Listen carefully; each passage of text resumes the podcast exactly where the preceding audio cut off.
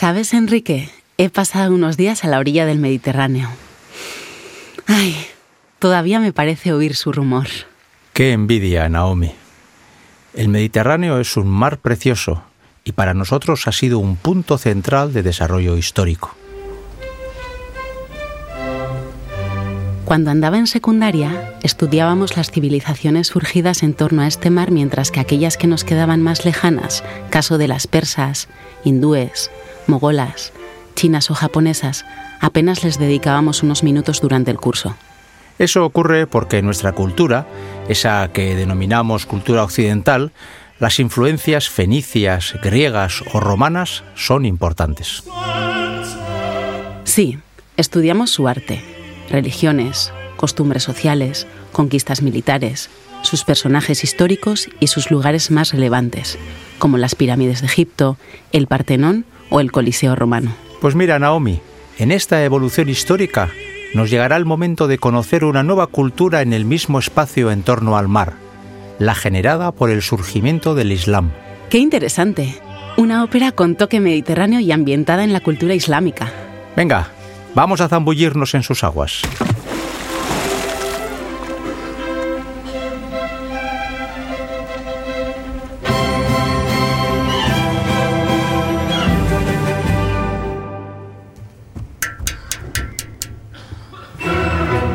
Soy Enrique Bert y esta es la segunda temporada del podcast Ópera Prima. Tercer capítulo. Demasiadas notas.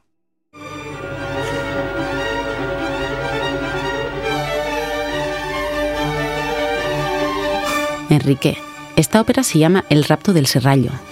¿Por qué has titulado este capítulo con el nombre Demasiadas notas? Ya te lo contaré luego. Pero sí, tienes razón.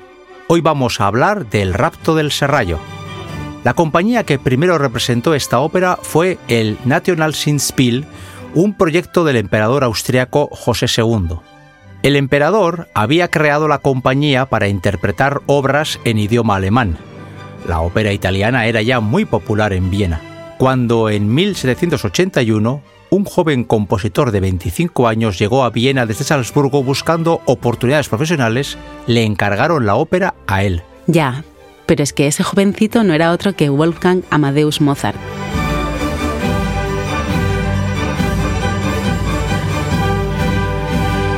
El mismo. Esta ópera de Mozart es, al mismo tiempo, muchas cosas. Es una obra ligera, casi cómica, en la que se escenifica el conflicto entre dos mundos aparentemente opuestos. El mundo cristiano, representado por las dos parejas de la ópera, y el mundo musulmán, representado por el Pachá Selim, que curiosamente para ser una ópera es un papel hablado, y Osmin, el jefe de su guardia y un ser tan patético como simple. Las dos parejas representan las dos clases sociales.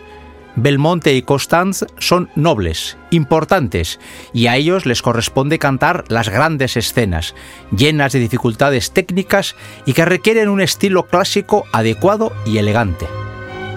La segunda pareja la forman sus dos criados, Pedrillo y Blonde, que cantan de forma más ligera, sin grandes alardes y con áreas más cortas y de apariencia más informal.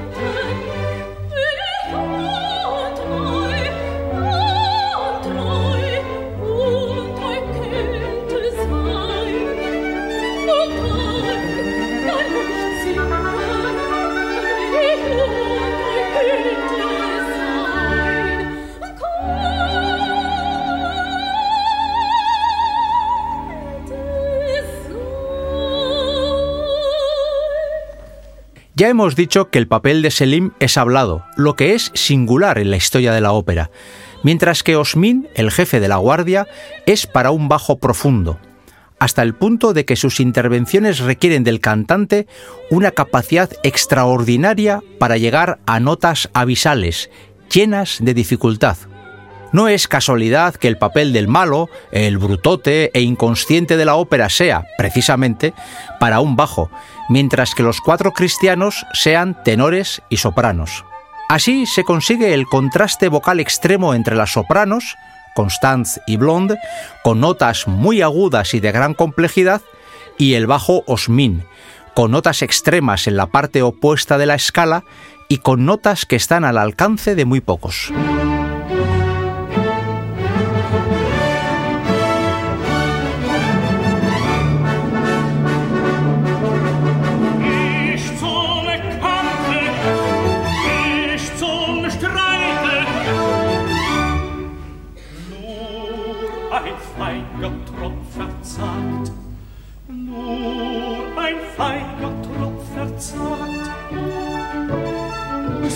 Soll dich zittern?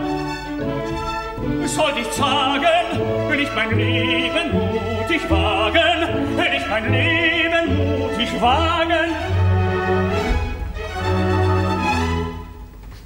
Nein, ach nein, es sei gehackt, ach nein, nein, nein, es sei gehackt, nein, es sei gehackt, es sei gehackt, es sei gehackt,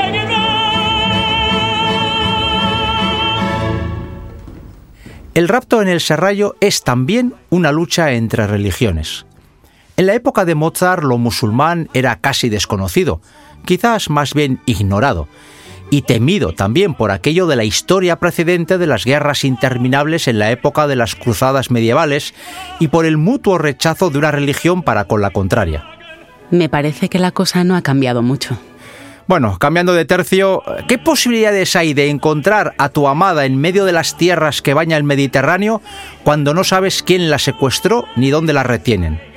Pues Belmonte la encontrará en la costa turca y se las habrá de ingeniar para rescatarla, tanto a ella como a sus criados, y por supuesto lo conseguirá. ¿Y el amor? ¿Ese amor que se levanta como el gran protagonista de esta temporada de ópera? El amor se entrecruza entre los seis personajes creando una estructura aparentemente confusa, que sin embargo se clarificará de forma inmediata por simple lealtad y porque, como dice el refrán, cada oveja debe de estar con su pareja.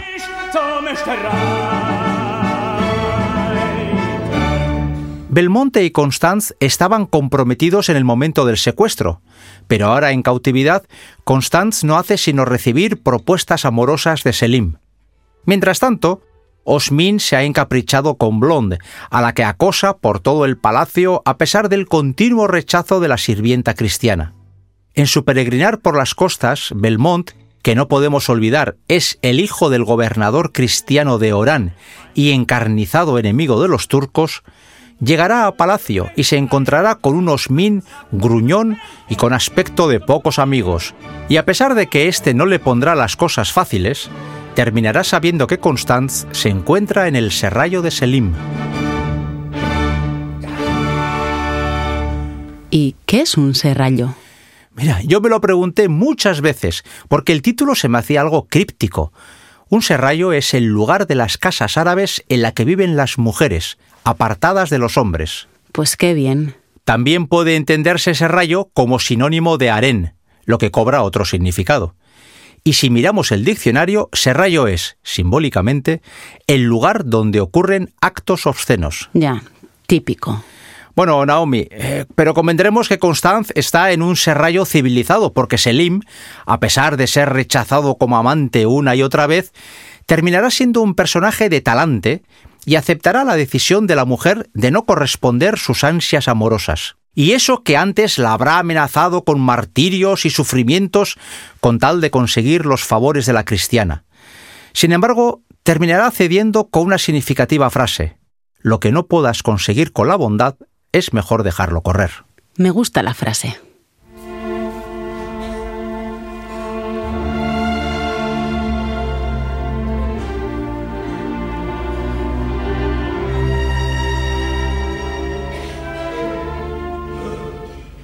En el rapto en el Serrallo encontraremos el enfrentamiento entre dos estados que luchaban por el dominio del mismo mar, ese mar que ha dado y dará de comer a tanta gente. Un enfrentamiento entre dos religiones que se negaban entre sí y apelaba cada una de ellas a su carácter de única y verdadera. Y un enfrentamiento entre hombres enamorados de las mismas mujeres y que, al menos en el caso de Selim, hombre de poder y cultura, sabrá dilucidar con civilización. Porque Osmin, que seguía enamorado de Blonde, terminará la ópera entre gritos, protestas y amenazas, incapaz de aceptar el rechazo.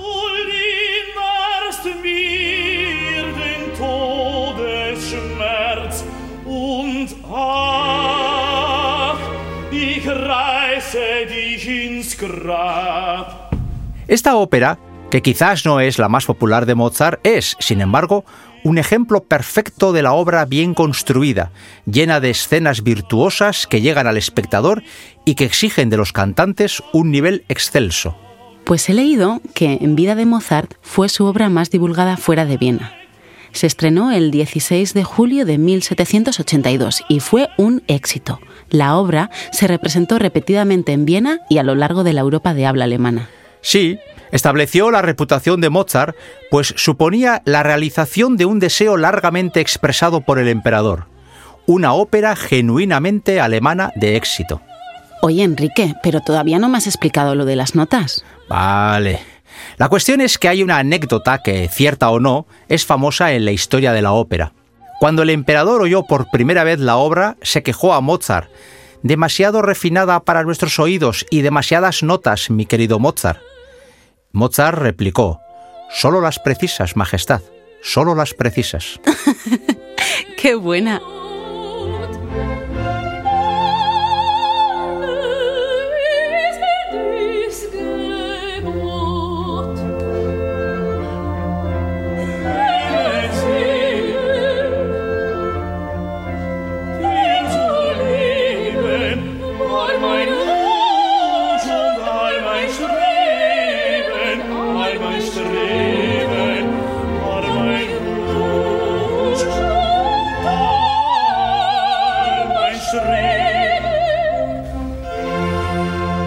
Nuestro próximo capítulo lo dedicaremos al Rigoletto de Verdi.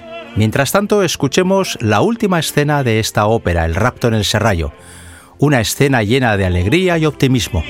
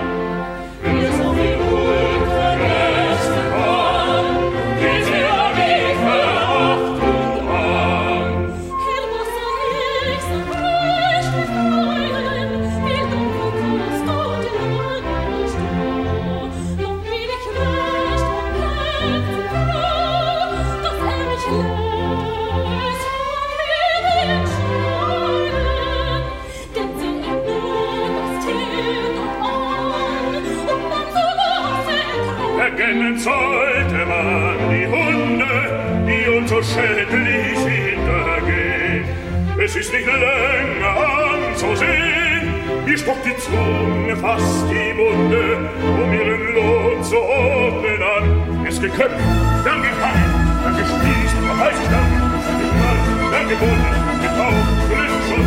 Es geköpft, dann gefangen, dann gespießt, dann heißgestanden, dann geknallt, dann gebunden, getaucht, gelöst schon.